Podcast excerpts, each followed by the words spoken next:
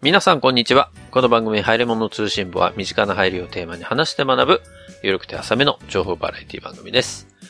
毎週日曜0時配信、本日もホネストと小平でお届けします。そんなわけで小平さん、どうも、光栄です。エピソード185ですか。 185。 11月13日のね、配信になりますけれども。 185。イヤーゴ。えイヤーゴ。ヤーゴアラヤージンゴにっ出ててなんくかいる。たな。オウムだね。ヤーゴね。ヤーゴそうですね。 あのー、つい2日前がえうん。ポキプリの日ということで、ポッキープリッツの日、おめでとうございます。うんあねあ、。はい。 11月おおめでと11う日でごすざいね。ます。ありがとうございます。うん。ありがとうございます、じゃない。うん。まあ、11月も中旬に入ってきましたか。中旬ですか。はうん。ついこの間ね、あ。なんか久しぶりに、朝から、うん。まあ、晩までという表現がいいのかわかんないけど、外出して会社に行ったんですよ。 朝から晩まで外出して会社に行った。なんか、ここ最近の出社の仕方って僕、まあ変則的というか、朝一でこう会議入ってるから、朝一は家で、こうオンラインで繋いで、うん。まあ昼以降にちょっと対面の会議を設定されて、まあ昼ぐらいに出社して、夕方ぐらいに家戻ってきて、また家でテレワークするみたいな、そんな、なんか会社に2、3時間しかいませんみたいな出社の仕方が多かったんですけど、うん。ついこの間、久しぶりにこう朝から家出て、うん。そのままずーっと外行って、途中から会社戻ってきて、会社に6時過ぎまでいるっていうのをやったんですね。なるほど。なんか、やってること自体は家でテレワークで会議したり、資料作ったりって同じはずなのに、うん。なんか会社で6時過ぎまでいるとなんか仕事やったなーって感じがすごいするのはあれなんでなんだろうね。うーん。なんか久々に感じたわ。いやいや、家でもちゃんと仕事はしてるのよ。なるほどね。でもなんかこう、やっぱ窓が開いて外見えるからなのかなそうなのかないや、家常にこうカーテン閉めてるからさ、そうそう。日の光がどうかってあんま気にしてないんだけど。ああ、なるほどね。おうでもなんか会社だとこう、やっぱり窓から外が見えて、こう、日の移り変わりがわかるんですよ。はあはあはあ。すごく。夕方になってきたなとか、あ、もうすぐ日が落ちるなとかも全、大体全部わかるんだけど、なんか、そうやってこう、目で時間変化を捉えるって、結構大事だったりするのかなって、その経験からちょっと思いましたっていう話なんですよねなるほど。うね。ん。なんかそんな経験ないですかなんか、うわ、この日はなんかすげえ仕事やったなーみたいな感覚になったみたいな。まあ、それこそまあ環境の違いだから、まあ、どっちがマジョリティともマイノリティとも思いませんけども、うん。まあ僕はコロナ禍に入ってもほぼずっと会社に行ってるんでね、うん。まあこの2020年ぐらいから、まあコロナ禍っていう感じになったじゃないですか。はい。でまあ、多分、僕はたまにテレワークするんですよね、本当に。そんな感じなんですあよ。あ、はあ、はあはあ。で、まあぶっちゃけね、テレワークするとき、在宅でやろうっていうときにも、まあ在宅だから気楽にやるべーみたいなこと思ったりするんですけどもね。はいはいはい。まあそういう時に限って大体こうし作業に追われてこう、朝から稼働して、昼なんかもう、どうせいいんだからゲームしちゃうもんねとか思ってんだけども、全くその余裕がなく、あれ ?4 時じゃんみたいな。あれあれ息子を迎えに行かなきゃみたいなこと言ってる時がよくあるんですけども、これ、なんなのこれって毎回思うんですよはね、いはいはいはなんでって。い。なるほどね。近くのショッピングモールにご飯食べに行っちゃうもんねとか思ってたあの計画なんだったのみたいな、こう。なんか何も食ってないじゃんみたいな、こう、思うのがよくあります。いや、それ、 テレワークあるあるですよね。 それうん。それはすごく感じる。あ僕もなんかね、家の、もうこのテレワークのタイミングでもう、家の周りのランチ出してるとこ、全制覇してやるって思ってたよ。 その、2020年ぐらいから、もう無理だなって 思う今もう悟りを開いてるからさ。もうコンビニでいいや、みたいな話だから、昼飯なんて。そうですか。ああ、もうそんな、外にこう、余裕持って、今日はあっちのランチ、今日はこっちのランチみたいな、もううん、そんなんできないし。でも、なんか僕は結構やっぱ特殊なのか、うん。同じ職場の人でも、うんうん。もうほぼ毎日出てる人ももちろんいるんですよ。まあ、おじさん方とかはもう、まあ、家に居場所がないのか。なんでそんなこと言うのなんでわざわざそんなこと言うのなんでだよ。いやいや、そだんっなてこと本ねえよ人たちが言ってんだもん。俺家に居場所ないから。真に受けるんじゃないよ。冗談だよ。いや、娘がさ、社会人になったんだけどさ、なんか、娘もテレワークで、俺もテレワークしてるとなんか、なんで会社行かないのみたいな目で見られるんだよみたいな。 冗談だよ。そうですよねって言ってるけど。あははじゃねえよ。そんなことないですよって。本当は痛いと思ってますよって言えよ。いやでも、なんかこう、やっぱ管理職ってこともあって、まあ上のね、おじさまたちは。うん。なんかそういう使命感なのか、 やっぱ出社なしてぜる人そこまがで下げるのかわからんけども、まあ下げてんじゃないのよ。まあまあ、いいいじゃないですか。心がけとしては、まあ、それは別にね、うん褒められたもんだと思いますよ、それは。まあでも、僕って本当出ないんです。はあ、そはあの、出社しないっていうのを徹底してたのね、ずっと。なるほど。だからもうそれを、もうこの2、3年貫き通してるからか、うん。最近やっぱり出社すると、まあ、やれ、あれ珍しいじゃんって言われるし、まあ、そらそうだろうな。まあ、ね、同じ部署にいる、まあ、それこそ小平さんもよくご存知の同期男子からは、SSR だねって言われるし、 SSR? スーパーレアってことね。スーパーレアってことね。カードで言う SSR、なるほどね。あ。なんか、いいいことありそう今日見たから、みたいな。そんもうなんか、偶像になってるじゃん、ホネスト。もうだから、そんなレアキャラになっちゃったんですよ、僕が。その、会社で本人を見かけるのがレアキャラになっちゃって、うんうん。もう常に僕の、なんかこう社員証のアイコンしかみんな見てないから、 会議でも。なんかそんなキャラになっちゃって、まあ良くないなとは思ってんだけどね。でも、それで仕事できるからね、いいじゃんって思うまこともああ、る。全然、否定されるものでもないしね。まあ、全然いいんだと思うんですけどね。まあ、それこそ、本人の心持ち次第でしかないよね。あ、まあね、そうそう。でも、まあ別に仕事できるからいいじゃんと思ってはいながらも、そんな僕でもやっぱ会社に行って仕事するとなんか、勝手にやった感が出ちゃうのは、これは果たしていい感情なのか悪い感情なのかがちょっと判断がついてない。じ個人的にも。まあね。なんか、やっぱり昔ながらのところが僕は残ってるんだなって思っちゃったところもあるのね。まあ、そうね。どうなんだろうね。まあ僕は確実に自分の集中力とメリハリを作るって意味で、家で基本仕事をしたくないと思ってるところが未だにあるんまあでね。そうだよね。それはマジでこそうなうんだ家よねで会社の電話出るのが本当に嫌でね。もうこれもう精神疾患でしかないからさ。いや、仕事が家に侵食してくるのマジ許せねえって本当に思うんだよね、僕はね。そう、まあ、そうもうほぼ毎日仕事をやってる俺からするともうそれが当たり前になりつつあるから。やってれまばあそう当たり前になるんだろうなとも思う、そうそう。でも、わかるよ。その新職、だからもう切り替えがすごく難しいっていうのはもう間違いない。どこまでが仕事モードで、どこからが家モードなのか。めっちゃ仕事モードの時に、パパーみたいなのがあるわけですよ。う。まあそりゃそうだよね。もうその瞬間にさ、仕事、プライベート仕事、プライ、プライベート仕事みたいな。そんな感じだからね。うん。まあなかなか難しいですけど。うんうん。まあそんなことをね、つい最近思いました。まあ出社もだいぶ私も増えてきましたんでね。まあこのご時世ではありますが、そんないろんな仕事の形態が皆さんもあるかと思いますので、ね、ぜひ、なんだこれ、エンディング入んのこれ。もうエンディング入んの今日。あれ終わり終わりえー、こんそうなか仕事の仕方してるよっていうことがあれば、えー、ぜひお便りお送りいただければな、今日の、今日の本編のテーマ何だったんだろうみんな教えてタイトルがわからない何だったのこれ。ということで、えー、早速今日は本編に入っていきたいと思いますけど。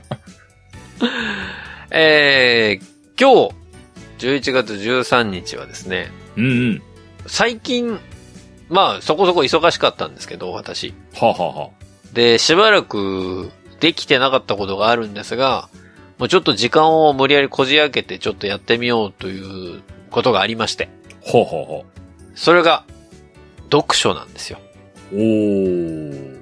まあ、某、駆け上がってたラジオでもやりましたけど、秋の夜長スペシャルと題しまして、 えー、侵食してきた ええー、まさかの、今日は、何がスペシャルなんだかわかんないスペシャル来ちゃった。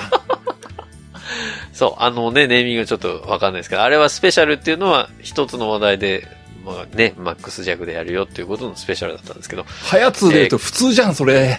どうしよ う。今日は、はやつ読書部を久々にやろうと。あ、なんか部活始まった。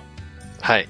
あのーこれツイッターでね、私がもう何年か前にやらせていただいてた本を読もうっていう一つのキャンペーンではあったわけなんですが、キャンペーン始まった。今日は、はやつ読書部の秋の夜中スペシャルと題しまして、この1ヶ月ぐらいでですね、私がもう積んどくでずっと貯めてた本の中から、こんな本読みましたっていうところの紹介を皆さんにしていきたいなというふうに思います。なるほど。はい。ということで、早速本編に入っていきたいと思います。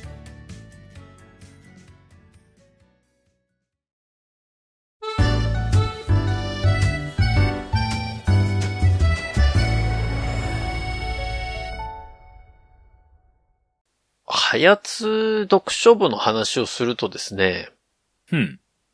毎回、まあ、同じ質問をすることになっちゃうんですけれども、うん。小江さん最近本って読んでます 最近ほんと読んでねえな何読んだ最後。何ですか何ですかええー、何読んだっけかね。マジ Kindle 開かないとわかんないや。基本もう Kindle で買ってるんですね。うん、だって紙の本だってもう場所取るじゃん。めちゃめちゃ今でも紙の本買ってるわ。まあ別にそれを否定する気はないけど、僕は本当にもうん。う、え、いつから ?Kindle のアプリを入れてからほぼずっと Kindle だな。あ、そもう本棚にある本も本当にもうなんとかしたいもんね。う。あ、もう全部処分して全部電子化したいと。うん。まあなんかね、特にね、あの、遠く、ここ数年でも結構そこそこの地震が何回かあったんでね、はい。なおのこと思ったよね。あ、そうか。まあ置いてるとどうしてもそれが崩れたりとか、もうリスクでしかねあえ、りますねこれって思ってね。そう、確かにね。その物が落ちるということが結構な被害になったりしますからね。本当よね。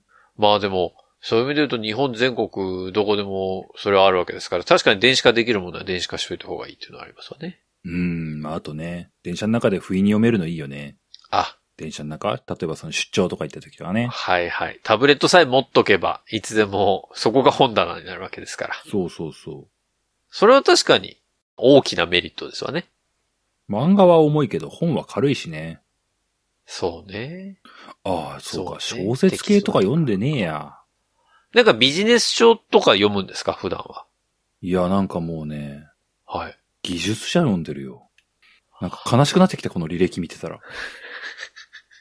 技術書か。 そうか。悲しくなってきた。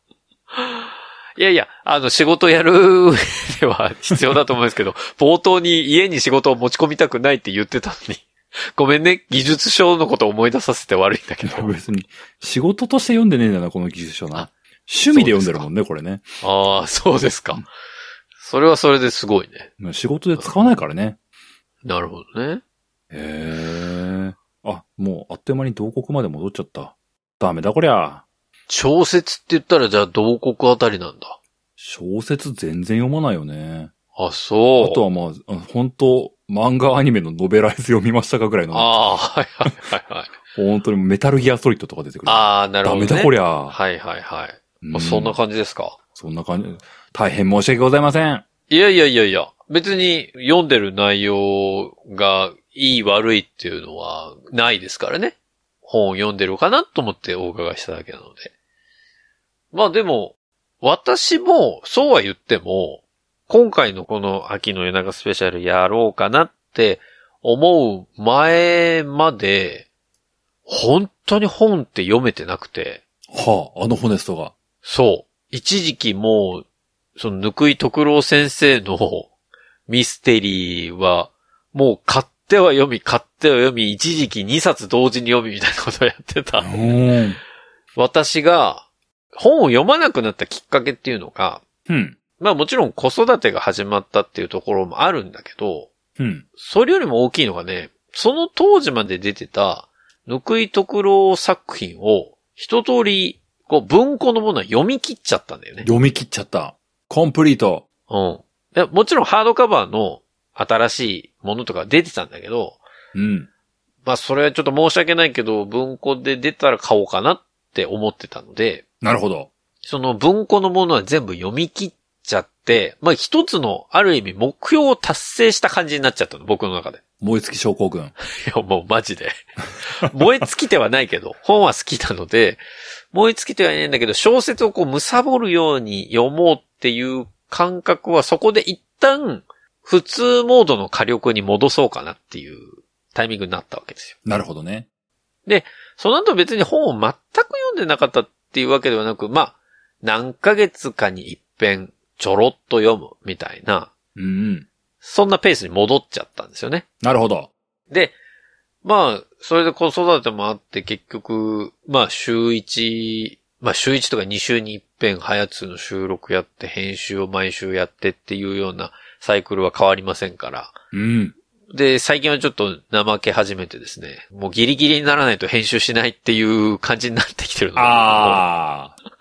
で、そうすると、なんか日々何かにずっとじんわり追われてる感覚ではあるのよ。毎その週、早通に追われている男がここに。編集やんなきゃいけないのは分かっているけど、でもそうは言っても、みんなの生配信見ちゃうよね、みたいなう。ん。よりもなんか、VTuber 関連の人と知り合いになっちゃったから余計に見るものが増えていく。そう、あの、だから、そして突然乱入したりす る。急に、あ、いやマ僕ジで今起きてますよ、みたいなことで、こう、参加しちゃう。そう、それで朝4時まで喋っちゃうとか、あ結構ザラーなあのーいで、つもご迷惑をおかけしております。すいません。この消費する、コンテンツを消費するという対象が、オンラインに寄ってきちゃったなっていう感覚はあったの。人付き合い寄りになっていく。そう。ちゃちゃ入れおじさんが強まっていく。だから人付き合い嫌いな方ではないので、うんそういうやっぱりなんかこうね、話をしたりとか結構好きじゃないですか。僕なんか、0.1言われたら100で返すくらいの人間なので。千倍になって帰ってきたやべえ頼んでもないのに回し始めたああって。もう超やばいやつなんですけど、僕無限に喋れるよって言い出した。あああの、あんまりだから僕と絡まない方がいいと思うんですけどね。まあ自分で言うのもあれですうけど。ん、その通りだな。まあまあだから、そういう方向に寄っちゃってたっていうのもあってう、ん、こう、なかなかこう本というものをコンテンツ消費の対象に最近できてなかったなというところを反省しましたよね。反省しまして。ちょっともう、これは、もう一回、本をと向き合う時間を作ろうということで、うん。 10月末の2回かな。あの、ジオゲッサーやった回と、オムニバスハヤツやった回。この編集を、うん。翌日、翌々日ぐらいのペース。まあ、3日間、日曜か月曜ぐらいまでで、日本分もうすぐに編集しし終わっちゃって。ほうほうほう。で残りの時間はもう何も追われないような状態にして、そこでちょっと本と向き合おうっていうことをしたんですよ。意図的にね。なるほどね。で、それ、それによってだいぶ、えー、もともと積んどくがなんか9冊ぐらいあったんですけど、はあ、はあはあ、 8冊かな ?8 冊あった中の4冊読み終わりまして。おー今日はその4冊についてね、ちょっとご紹介をしていきたいなというふうに思いますよ。うん。で、あの僕、小説読むの好きなんですけど、うん。ね、技術書というか、そのビジネス書とか読み始めると眠くなっちゃう人なんですね。この辺にもう、差がありますね。僕と骨師の差がありますね。真逆なんですよね。そうなんだよ。だからさっきの話聞いてて、もうことごとく小平さんとなんか生き方が違うんだな。 まあそうよね。まあ僕もなんか偉そうに技術書って言うけども、あの、技術書っていうほどのものでもなかったりもするし、大体こう、期間限定でタダで配布しますみたいなこと、お、何あーねって言ってこうダウンロードして、こう、面白いじゃんって言って、かじって読むぐらいの、そういう世界なだるよほどね。ね。そんな大したこと読んでもないですよ。でも、小平さんさ、なんかこう、ゲームやるときとかはやっぱストーリーが好きだっていう話をしてるけど、うん。そういう意味で言うと小説は別に嫌いなわけではないんでしょ嫌いなわけではない。ただまおーあ、ストーリーを追うならゲームでやりたいと思っちゃうからね。そっかそっか。 わざわざ文字面を追うよりもゲームでやった方がいいもんね、そりゃね。まあ、何個もね、それこそね、あの、同じ、ゲームを複数個並列でできないのと同じで、こう、ゲームでストーリーを追いつつ、小説でストーリーを置いたらもう何が何やらってなっちゃうからね。ああ、なるほどね。まあそんなわけで、うん。この一週間ぐらいですかね。で、私が読んだ本、今日持ってきたのは、何から紹介しようかなっていうのがあるんですけど、まず、私といえばミステリーですから。ミステリー。はい。ミステリーがそのうちの2冊。えっ、と、まだ読んでないミステリーがあと3冊あるんですけどあー溜まっとる。ミステリー溜まりが激しい。はい。ただ、その溜まってるミステリー3冊のうち2冊は、ぬくいとくろ先生の新しい本なんですよ。あ、とっくん。そ、の、 いや、いつからぬっくんって言うとんねん、おい。誰に対してぬっくんって言うとんねん、おい。いや、ぬくいとくろ先生の、その、ハードカバーだったやつが、文庫化要約したんですね。それ、まあ、待ってたっていうところもあるんですけど。なるほど。それが最近立て続けに出たので、もうそれは出る前にちゃんと予約をして、うん、うん。それでようやく届いたっていうところで、まあそれ楽しみにしてるんでちょっと後に撮ってるっていう感じなんですが、まあそのぬくいとくろう先生以外にちょっとミステリー、まあ読み切っちゃったし、新しいとこ手出そうと思って買った2冊。あ、まあ本当は3冊あるんだけど、そのうちの1冊まだ読んでなくて、えーそのうちの2冊を読みましたというところなんですが。なるほど。これ、ミステリー好きの人はね、もう結構、多分知ってる人が多いと思いますが、うんうん。一冊目がですね、講談社文庫さんの井上真紀さんという方が書かれた、その可能性はすでに考えたというミステリーです。すでに考えた。その可能性はすでに考えたという。まあ、これタイトルがね、うんちょっと面白いですけど。なんだろうな。これはですね、まあ、こういうミステリー系ってやっぱり、こう、探偵役になる人と、うん。あ事件があってこそのミステリーなわけですよ。まあまあ、そうだね。うん誰かが解く役にならないと、そのミステリーというのは解決しないので、うんうん。まあ、それが探偵で、本当の、まあ、探偵という職業についている人であるかもしれないし、うん。その探偵じゃないけど、何か推理をして、それを解いていくって、まあ、それが刑事だったり、なんだったり、いろいろパターンはあるんですが、うんうん。まあ、それが基本的にあるんですが、この、その可能性はすでに考えたというのは、メインの人は探偵さんなんです。うんうん。で、すごくイケメンの探偵さんなんですが、イケメン探偵。えーその人はあんまりこう、事件が舞い込んでこないというか、あんまり相談に来られることはない感じ。でもめちゃめちゃ頭は切れるっていう探偵さんで、えーうん、大丈夫かな心配だよ。その人に起こる、まあ、謎というか、忌憚というか、はあはなんかこう、不思議な現象が起こったので、それを解明してくれませんかっていうところの依頼がね、あるんですよ。あ。うん。で、本の裏に書いてある、まあ、あらすじみたいなのがありますんで、そこをね、のネタバレないようにちょっと読んでいきたいんですけど、なるほど。えー山村で起きたカルト宗教団体の斬首集団自殺。わあ、よくあるやタイプの導入。わあ、カルト集団ね。わあ。カルト宗教集団が集団でこう首を切って自殺をするという事件が起きたんです。思い出される同国。あはーその中で唯一生き残った少女がいま思しい出た。されるバレッタ。あはー堀美央だ。そうはそれ読んでる時にね、バレッタ聞いてたからね。それね。はい。で、その唯一生き残った少女がいて、その少女には、首を切られた少年が自分を抱えて運ぶ不可解な記憶があったんです。えなんか誰かに運ばれてるなっていう感覚があるんだけど、はうん。パッと見ると、その少年には首がなかったと。えで、この首なし成人伝説のごとき事件の真相は一体何だったのか、なぜそんなことになったのかというのを、この探偵、上オロジョーという人がいるんですけど、上オロジョーさんに、その謎が忌憚なのか何なのか、それを忌憚であることを証明してくださいというようなところの依頼があるわけなんですね。はあ。この、その可能性はすでに考えたというのがある通り、うん。この上オロジョーという探偵は、うん。相談のあったその事件に対して、論理的にはこの可能性が考えられるが、今回の場合には当てはまらない。こっちの可能性で言っても当てはまらないっていう、要は、可能性として挙げられるものをすべて挙げて、それがすべて否定されることによって忌憚を証明しようとしてるんです。はあはあはあは要は、現実的にはこの可能性とこの可能、A という可能性、B という可能性、C という可能性がいろいろあるんだけれども、あ。うん。今回の事件を総合的に見ると、A の可能性あるけど、これはここのポイントで否定されるよね。 B に関してはここで否定されるよね。C では否定されるよねって全部続けて、全部否定されたとしたら、うん。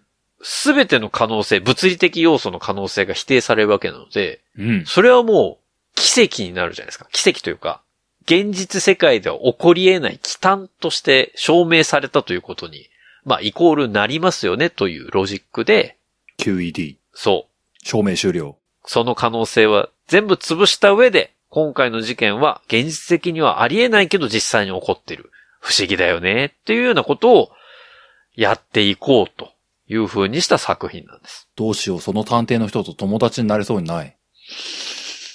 しんどい。あの、現実的にいないので、大丈夫ですかしんどい。セリフ読んでるだけで、うーってなりそう。うーって。なんかね、これ、やっぱ面白いのは、その探偵に対して、でもこれはこの可能性があるじゃないか、あの可能性があるじゃないかっていう、その疑問をぶつける人が何人か出てくるんですよ。もうその人が出てる会議に出たくない。うーってなる。うーって。出る前から憂鬱になっちゃう。うーって。すべての企画に対して、マイナスの発言されて終わるタイプのやつじゃないのよ。あーって、もう出たくないよ、やだよ、あの人リスクばっかり言うなでも代替案がないんだよなみたいな。もうやだよ、って、もう、うんそれ以上そういネうタ、会議僕も出たくないですけどね。って。でも、これなんか面白いのは、うん、通常のミステリー作品って、うん、うん。やっぱりミステリーを論理的に解く方が一般的というか、まあ、通常ありえないよ前提のところを、これがこれでこれでこれでこうで、こここうなったらあり得るだろうの方が多い、確かに多い気がする。ロジック的に、要は一見この事件は不可解なんだけど、まあコナンとかね、近代一少年とかもそうだけれども、一見不可解な死に方をしたこの死体、そしておそらくいるであろう犯人を、どう理論的に、物理的にこうやれば現実的に可能であるかというところを論理立てて説明して、どうだこれで参ったかって犯人を追い詰めて事件を解くっていうのが一般的なミステリーとか探偵小説には多いですけど、まあ、そうだよね。うん。それの逆をしてるんですよね、この作品は。あえて理論的に攻めてそれが全部否定されるよね。そしてこの探偵は事件が解かれるということよりも、どちらかというと、この現象が忌憚であるということを、まあ、望んでいるというか、求めているっていうような形のミステリーになるんですよ。うーん。で、このね、結果、最終的にはどういう風な結果に落ち着いたのかっていうのはぜひ、あの皆さんこの本を読んでね、真相を確かめていただきたいなと思いますけど、非常に、まあこれも、もう有名作品なので、もちろんミステリー好きの方は読んだことある方も多いと思いますが、あのまだ読んでない方はぜひ読んでいただきたい、そんな作品の一つかなというところでございます。まあ、そうだよな。どんでん返しがあってほしいような、ないでほしいような。うーん、わかりませんね。とりあえず同じ会議には出たくないと。深く思いました ね。あの、だからその探偵さんと同じ会議に出る、そやだのー予定をしないでくれやだよーって、なんか、うん、このプロジェクト降りたいってなる。はい。まあ、これが一作目。井上マギさんのその可能性はすでに考えた。でございました。なるほど。そして二冊目。こちらもミステリー。で、これもね、どっかの YouTuber さんが、まあはあ先ほどの作品もそうなんだけど、ミステリー好きなら読んどいて損はないですってあげてた作品の一つなんですよ。ほうほう、どこかの YouTuber が。はい。なんか、本いっぱい読んでそうな YouTuber さんが言ってた本。ちょっとどなたかは忘れちゃいましたけど。なんかこう流し耳してる時にね、なんかそれ見つけたんですけど。えっ、と、2冊目はですね、えー商店社文庫さんの石持あさみさんが書かれております。うん。扉は閉ざされたままという作品ですね。閉ざされたまま。はい。なんかね、これタイトルからも面白そうな感じしてますけど。開いちゃうのかないや、閉ざされたままって書いてるから、閉ざされたままなのかないや、でも開いてほしいよな。いやー、どうなんだろうな。これまあ、タイトルからわかる通り、まあ密室殺人というか、出た、王道。なんですよ。まああの、シチュエーション的には王道なんですが、うん。あの、書かれっぷりがですね、書かれっぷり。古畑任三郎とかと、まあ近しいのかな。要は一番最初に犯人が殺人を犯す。まあ要は事件を起こすっていうところが描かれるんです。あ、じゃあもう、分かっちゃうんだ、ネタが。そう。あの、読者からしたら、一番最初の段階で、誰が犯人で、誰を殺したのか、というのは、もう分かっている状態。ね。で、ミステリーの用語で言うと、なんか、フーダニットとかハウダニットとか、いろいろそういう用語がありますけど、まあ、うん。ワイダニットに属するのかななぜ、それを実行したのか。ワイタニット。その犯人は、その人をなぜ殺したのかっていうところに、最後、まあ持っていかれるっていうような作品ですね。最後に動機が明かされるのそうです、そうです。なんでやねんっていうあたりのツッコミが綺麗に入るの。まあまあ、比較的、私は読んで、めっちゃスッキリっていうほどにはならなかったんだもけやっとど、もやっと、もやっと、好き、好きで、もや、もでやっもと、もやっと、好き、好き、もや現っと、もやっ実と。のこの殺人っていうのはそんなもんなのかなっていう感じをね、思い起こさせるような、そんな作品でしたけど。うんなるほど、なんか、すごい、すごい、なんとも言えない感想だな。なんか、観光地に行って、観光名所のなんかご飯を食べて、まあ、こんなもんだよな、みたいな、まあ、美味しかったけど、まあ、値段には合わない気がするな、みたいな。その感想のタイプってことまあまあこんな感じか、っていう、そういうわけじゃない。えー一応、これも、その文庫の裏に書いてあるあらすじ、ちょっと読ませていただきますけど。はあ、はあ、えー大学の同窓会で7人の教養がペンションに集まった。ペンションに集まった。あ、かなんか、かまいたちの夜かな、これ。ねえあるあるですよね、これね、おう近代一少年でもありそうだ。まあ、ペンション行きがちだけどね、こういう時、大体ね。えーあそこなら完璧な密室を作ることができる。伏見良介は客室で事故を装って、後輩の新山を殺害は。外部からは入室できないよう現場を閉ざした。自殺説も浮上し、犯行は成功したかのように見えた。うん。しかし、薄井由香だけは疑問を抱く。疑問役。緻密な偽装工作の祖語を紐解いていくゆか。開かない扉を前に、行き詰まる頭脳戦が始まった。ということで。まあ、今聞いていただいた通り、うん。この裏のあらすじでもうすでに犯人が誰で、探偵役が誰か、そして殺されたのが誰かっていうのは、もうあらすじの段階でもう明かされてる。そうだね。というのはなぜかというと、もう最初の1ページ目で殺してんすよ。もう殺してんすか、1ページ目で。 1ページ目でももうほぼほぼこの伏見良介という人が後輩の新山を殺害するところから描かれている。なるほどそ。して探偵役のこの後輩の、えー、薄井由香という女の子が伏見良介が行った犯行のこう不可解な点をどんどんどんどんこうついていって最終的に、えー追い詰めるというようなあー形の話になってるわけですね。なるほどね。こちらもトリックとかそういうところに関して言うと、そこまで目新しいトリックではないんですよ。うん。あの、ミステリー読んだことがある方であれば、まあまあオーソドックスなトリックだよねという、あの事件のトリックとしてはそうなんだけれども、うん。なぜ他の作品と違う部分が出るのかっていうのは、もうぜひ読んでいただきたいですね。あ、んそういうところで他のなんか密室トリックとは違うやり方で、こう話を進めてるんだなっていうのが、あなるほど、なるほどというような感じの作品ですね。うーん。はい。これも非常に面白く読みましたね。小電車文庫さん。石持あさみさんの扉は閉ざされたままという本でございます。なるほどね。演出とか表現がこれまでと違うパターンってことね。うん、そのシチュエーションとかもね、あ、そこでこう違いを出してくるんだっていう感じの。うーん。うん。これもなかなか、なんでしょう。あの、確信にね、なかなか迫らないんですよ。これ、ほう面白くて。はあ。あの、普通のミステリー作品、まあ普通のっていう言い方はあれだけども、僕がよく見るミステリー作品って、本の大体中盤ぐらいまで来ると、うん。なんかもうクライマックス入り始めたかなっていう雰囲気を感じるのね。雰囲気が出るの。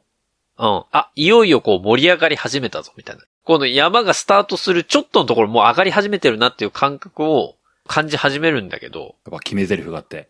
真実はいつも一つみたいな台詞が出てくる。あ、こっから、それあ、こっからそれね、後半ね、みたいな感じ。いやもう、そこ言ってたらもうほぼほぼピークなんです、それ。い やでも、でもこの作品はね、真ん中来ても、ほうほう。なんか、まだまだなのよ。真ん中来てもまだまだ。まだまだ。まだまだあの事件も最初で見ちゃってるんだけど、あ全然これ確信に迫ってこないじゃん。これ、本当にこの事件解かれるみたいな。うーん。いうのがずーっと、なんかこう、低空飛構で、その頭脳戦が派手じゃないんだよね。こう、じんわりじんわり頭脳戦を繰り広げるみたいな感覚で、最後にこう、ググッと。ぐぐっと。そうそうほころびがここで来て明らかに、ああ、ほつれるほつれる、みたいな。そう。ドドドドって最後に来るっていうタイプの本でしたね。じゃああれだね。バルメーターのポエムと一緒だね。3、4段落くらいから急に製品の話来たーうわーみたいな。あ、まあでも近いかもしれない。近いのか一番最後に関そ係んなないバカな、そんなバカな。な。うん。わかるわかる。そうだよね。彼もやっぱりミステリー書かせたらすごい上手かもしれないね。まあね、生き方がミステリーみたいなとこあるからな。誰がうまいこと言えちゃ うじ ゃない。うまくもねえよ。えーこれがミステリー2作品。私がね、最近読んだ2作品でございます。えーそして、小説ではあるんですけれども、はあ、はこれはミステリーではございません。あ、ございません。これ何小説って言ったらいいんでしょうね、これは。何小説難しい。僕が普段あまり読まないタイプの小説なんですが、えー帯に書かれている説明を読ませていただきますと、はあ、は悩みながらも一歩前へ進もうとする人、すべてに捧げる応援小説と書かれていますね。あ、ええー、何ブルーピリオドかなああ、なるほどね。ブルーピ、ああ、なんかそんな感じもします。これ、えー、講談社さんが出してる。これちょっとハードカバーですけど、ほうほ大木明子先生が書かれており、う。あれ聞いたことあるぞ。あれおかしいな。んおかおかしいな。シナプスといあああう本ですね。ほこれは大木明子さんが書かれた小説、もう完全フィクションというか、前ご紹介したあの本は、どちらかというと大木明子さんのう。うん。体験を元にした詩小説っていう感じの本でしたけど、うんうん。このシナプスというのはね、完全に、えー一応フィクションフィクション。のお話の短編ってほど短編じゃないんだけど、うんうん。一応4つの話があって、ほうほうほう。それを1つにまとめましたという、そんな小説。一冊で4本読める。はい。お得な、お、おお得な、お得な。お得な本ですね。なるほど。で、えーまあこれもツイッターでかなり反響を呼んでおりまして、いろんな方々に読まれているんですが、ちょっとね、大人な小説です。大人な小説。はい。えー帯に書かれている言葉をちょっとご紹介しますけれども、うん。常識嫉妬、欲望理想、などなど、今の自分を束縛するものと決別したとき、世界が変わるという題で、えーその4つの話がですね、シナプス、シナプス。風俗嬢 A、うわ、びっくり。こうこうセンセーショナル。ミルク、ミミルク。えー海の見えるコールセンターという海のみ、海の見える四つコールセンター。なんかいい、はいいい職場だね。なんですけど、あのね、この言い方が正しいかどうかわかりませんが、うん。まあ、そこそこに、ドロドロしてる話が多いです。例えば、不倫の話があったりとか、そうだな。まあ、それこそ風俗嬢 A とかそ。ういう予感はバシバシしてた。でも、風俗嬢 A っていうのは、うん。これあの、主人公が、花屋でバイトしながら人気女優を目指す女性なんですよ。はあ、はあ。で、その人が、ようやく掴んだ映画の役柄っていうのが風俗嬢 A の役柄でしたという話なんですね。ちょっと悲しいね。まあ、で、その、先ほど言いましたけど、その、一歩を踏み出す時のその心の葛藤とかっていうのが、こう、同棲している彼氏とのやりとりとかから見ていけるというか、この心の変化っていうところをうまく描いているという、まあ、そんな作品だったりするんですけど。ね。で、シナプスっていうのは、その、さっき言ったように、その不不倫関係の話なんですけど、うん。作家の担当編集者が主人公で、その作家さんと不倫してしまうんですが、まあそれがきっかけに職を追われてみたいな話から始まり、うん。その担当編集者、小説の担当編集者から週刊誌の編集部に転職するっていう。で、その週刊誌の編集部っていうのは、もともとやってたような担当編集とはちょっと毛色の違う、まあ仕事で、うん。いろんなこう芸能人のスキャンダルとかを追ったりしなきゃいけないっていうところが今までの仕事とは違うんだけど、徐々にそれに慣れていく中で、一人の女性のこの心の内がどんどん変わっていく様が描かれてたりとか。うーん。これなかなかこう、ドロドロした。まあ、ドロドロしたという表現が正しいかあれですけど、あでもすごく面白いです、この4本とも。なるほどね。まあ、聞いてると、僕が読んでいた、まあ、はるか昔ですけども、ぬっくんの短編集を思い出しちゃいますね。ああ、ああ、はいはいはいはいはい。いや、ぬっくんで、ああ、はいはいじゃないんだ よ。ぬくいと黒先生のね、短編集ありましたね。うん、あれのなんか思い出したな、なんか。はいはいはい。でも、あ、そうね。テーマ的なね。ももちろん内容は全然違うんだろういけどや、ね。うんうん、わかります。でも雰囲気は近いかもしれないです。で、ぬくいとくろ先生も結構重めな話を書かれるじゃないですか。うん、あとなんか、僕勝手に思ってたのが、こう、ぬっくんの話になって申し訳ないんだけども、はい。あの人女性主人公とか多いよなって本当思ったんだけど。ああ、多いですね。まあ、あの、もちろん男性主人公の話もあるんだけれども、うん。女性主人公の話は確かに印象的なものというか、こう、脳裏に焼き付くような感じの話が多い気がするあ。あ、そうだね。そうだね。うん。で、僕の中でね、これはぬくいとくろ先生がご、ご本人が言われてたとかっていうことではないんだけど、僕が彼の作品を一通り読んだ中でやっぱり感じるのは、うん。ぬくいとくろ作品って、うん。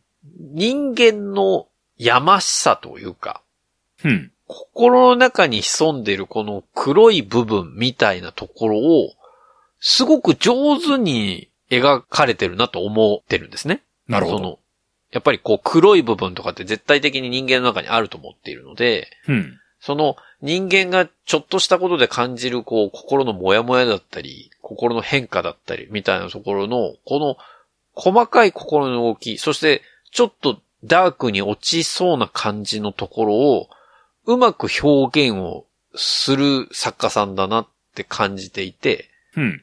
なんか、そこに結構ね、通ずるような感じがこの、あの、シナプスの中にはあるなと思ってるんですよ。だかなるほどね。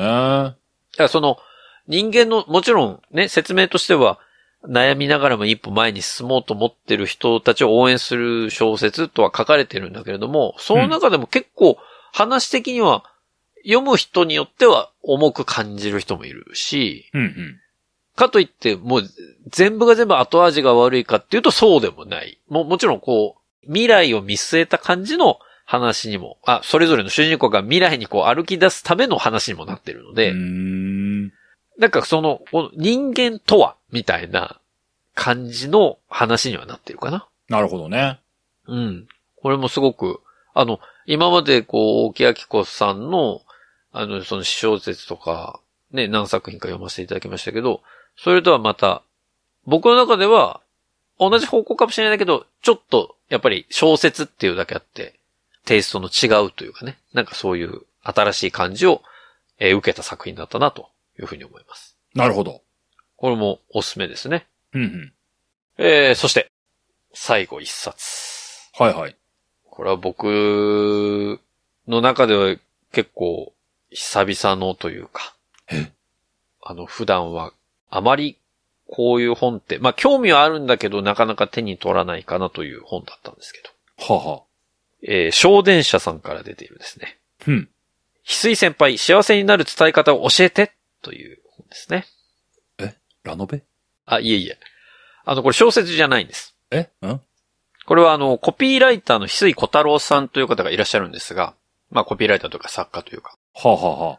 えーその方が、コピーライター時代が10年、そして作家として17年の経験の中で、こう書いたら伝わるとか、こう書いたら売れないと体得したコツというのがあるんですが、それを伝え方のバイブルとして書いたのがこの本なんです。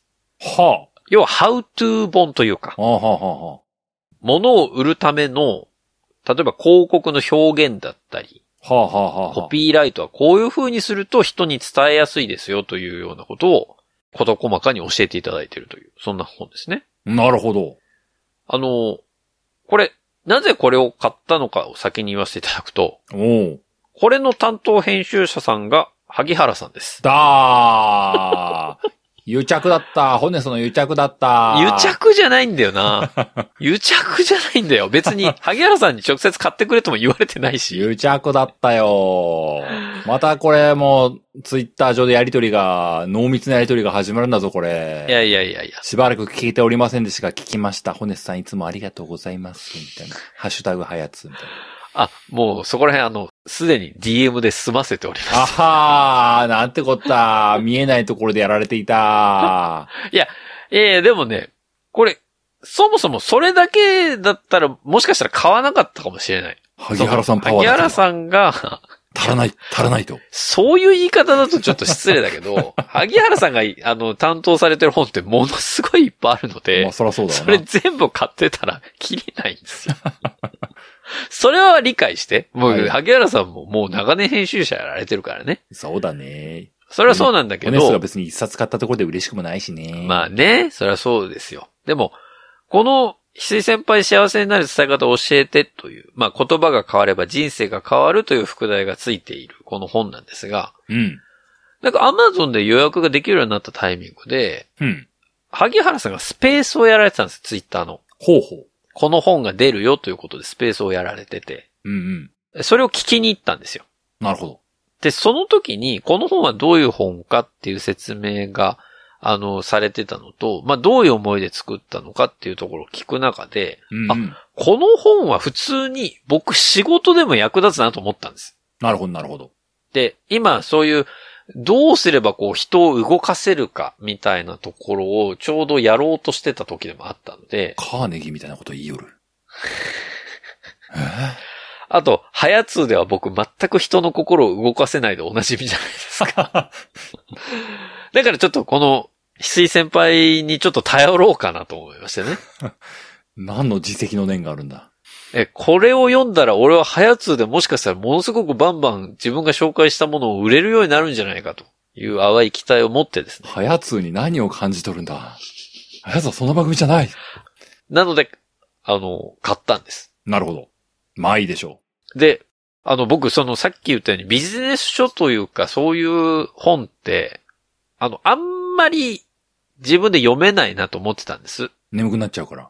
そう。途中でなんかもう、なんかもう、寝ちゃおう、みたいな。もういいや、みたいな感じの本が結構今まで多かったんですけど、経験的にね。うんうん。でもこの、あの、別に、うちの番組、萩原さん聞いていただいてるからとか、そういうの全くなしにして、うんうん。どんどん読みたくなる本でした。なんという、広告か。これは広告なのか。えどうした広告案件案じゃない件。か、これ。え案件じゃないんです けど、急ね。に案件だったのか。案件じゃないんですけど、これもう、あの、本当に、広告を仕事でやられてる方とかだけではなく、はあはあなんか人に物を伝えるというか、コミュニケーションを取るっていう中でも、これを知っとくと、なんか面白い話の仕方ができる人になれるなっていう要素がすごく多分に詰まってる本でしたね。なるほど。だから、なんか、例えもすごくわかりやすいし、うん。こう結構身近なもので例えてくれたりとか、うんうん。これ読み進めていくと、なるほどね、ここで知らない間に僕たちは心が動かされてるんだっていうことに気づける本だったりするんですよ。えうん。だから、なんかそういう自分の中でちょっと過去に自分に起きた話を人に面白く話したいわ、みたいな思いをちょっとでも抱いてる方がいらっしゃれば、この本はすごくおすすめだと思いますし、いろいろこう仕事でも役立つことは、まあそれこそサラリーマンの方とかもそうですけど、ー。うんうん。普通にそういう企画職でなくても役立つことは非常に多く書かれているので、これおすすめです。そうですね。まあ仕事をしてるとね、別にこう、営業活動をするわけでもなく、プレゼンをするわけでもなく、うん。事務職の方に、すいません、これ手伝ってもらいたいんですけど、っていう時にね、人の心を動かさなきゃいけないからな。そうですよ。土下座するばっかりじゃ脳がないからな。いや、土下座してんのかい。願いしますさあ、としてください頼みますつって、もう、わかんねんですつうだけじゃね、なんともなんないからな。だから、そういう意味で言うと、例えば YouTuber とかね、なぜそこ、ポッドキャストと言わないんだ。どうしかしてるぜ。ポッドキャストはもう前提だから。前提なのうん。まあ、ポッド、だから、ポッドキャスターとしても、 さっき言ったじゃん、ハヤツーとして、 面白く話したいからっていうのもあるんだけど、そういう伝え方という面では YouTuber とかもそうだし、いろんな職業の人に刺さる本ではあると思うんですよ。なるほどね。かといってね、かといって、これ僕読みましたよ。読みました。この本。うんうん。あの、どうすればその人に物の良さが伝えられるかっていうところを、この本で学んだはずなんですけど、うんうんちょっと申し訳ないのは、それを実践する力がまだ僕にないためうに、ん。おー今回のこの僕のプレゼンで、この本を買ってみようかなって思ってる人がどれだけ出てくるかっていうのは、ちょっと、 全然わかりません。萩原さん、すいませんでした。まあまあでも、いいですよ。これ。多分、うちの流行り物通信簿を聞いていて、聞いていて、この本を書店で見かけたとしたときに、見かけた時に、後書きだけでもいいからちょっと読んでほしい。後書きを読む。うん。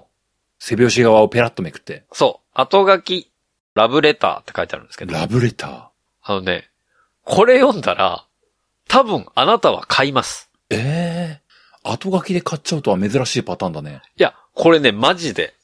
多分だけど、おう8割、9割ぐらいの人買うと思うわ。本当に、それ後書きにするのダメじゃないなんか、本の構成間違ってない大丈夫あ、でもね、後書きの内容と本編の内容って、あんまり、そんなに関わりないんですよ。なんだってだから後書きから読んでも全然構わないんだけど、でも、ハヤツーリスナーは 後書きから読んでほしい。 で、そしたら、え、心動くと思うから。え、っていうか、糸のつかみきれない PR を受けました。あ、でもね、これは、そこで心動いて買ったということは、この翡翠小太郎さんに、まあ、まんまとしてやられたってことですけど、してやられたということ。でもね、あの、その価値はあると思います。心が動いたという証拠ですかそう。でも、あの、僕は買った後にそれ読みましたけど、うんうん。ああ、買ってよかったなと思いました。なるほどね。はい。これはぜひ。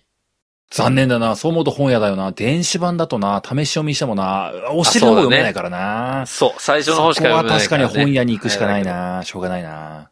だからこれはね、まあ、電子版で全然買っていただいても構わないですけど、もし、あの、買うかどうしようかとか悩んでたりとか、あの、本屋に行ったタイミングでたまたま見つけましたっていう方がいらっしゃればね。あ、もう買いますって決めてる方はいいんですけど、うんうん。ちょっと興味あるわぐらいの方で見つけた方はぜひ、後書きだけでも先読んでください。なるほど。買いますから。皆さん買いますから。いや、まあ、ここまで言ってね、売り上げが、もうすでに、あの、売り上げ好調らしいですが、まあ、少しでも、これを読んで、見てくれる人がね、増えればという思いで、今日はご紹介させていただきましたけどね。うんうん。まあ、そんなわけで今日は、秋の夜中ということで、えー、本ですとか、最近読んだ4冊の本についてご紹介をさせていただきました。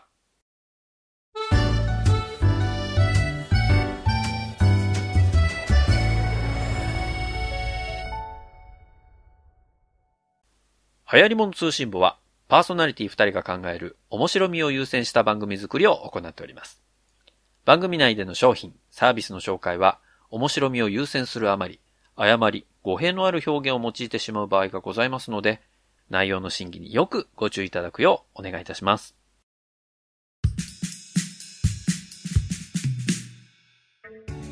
エンディングです。いやー、秋の夜長スペシャルでしたね。今日、下手したら45分で終わるかなと思ってたんだけどさ。 夜長スペシャルでした。おかしいな。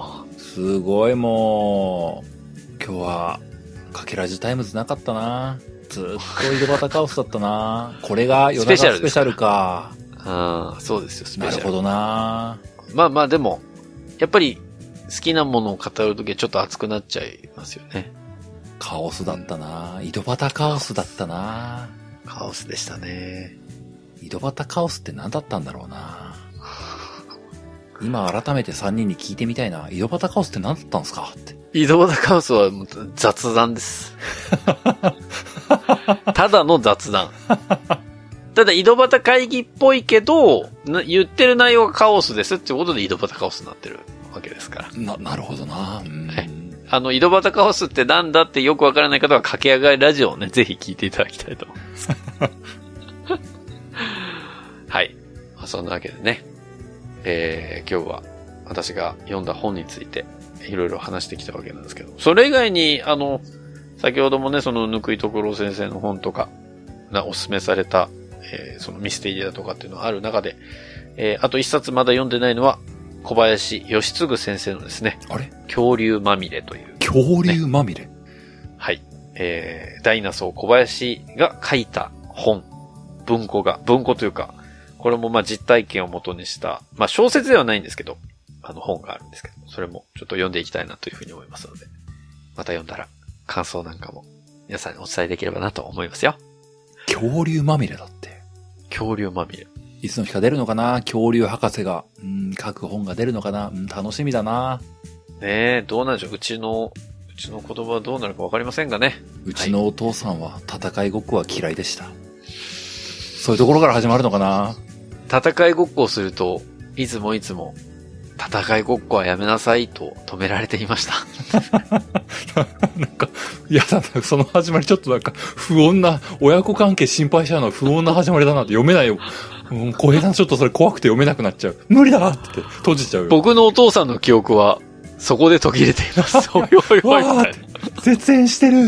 な。 何があったんだよ。 みたいなもうパパ嫌いって言われたのかな、それで。ああ、辛い。でもそんなこと言われてないからな。辛いよまあまあでもね、ぜひ、えー、まあ秋の夜中で読書をされた方もいらっしゃるかなと思いますので、皆さんが最近読んだ本、もしございましたら、ぜひぜひね、お便りをお送りいただければと思いますよ。えー、お便りは番組ホームページ内のお便りフォームからお送りください。番組ホームページは、流行り物通信簿で検索するとアクセスいただけます。また、ツイッターをご利用の方は、ハッシュタグはやつを使ったツイートも募集中です。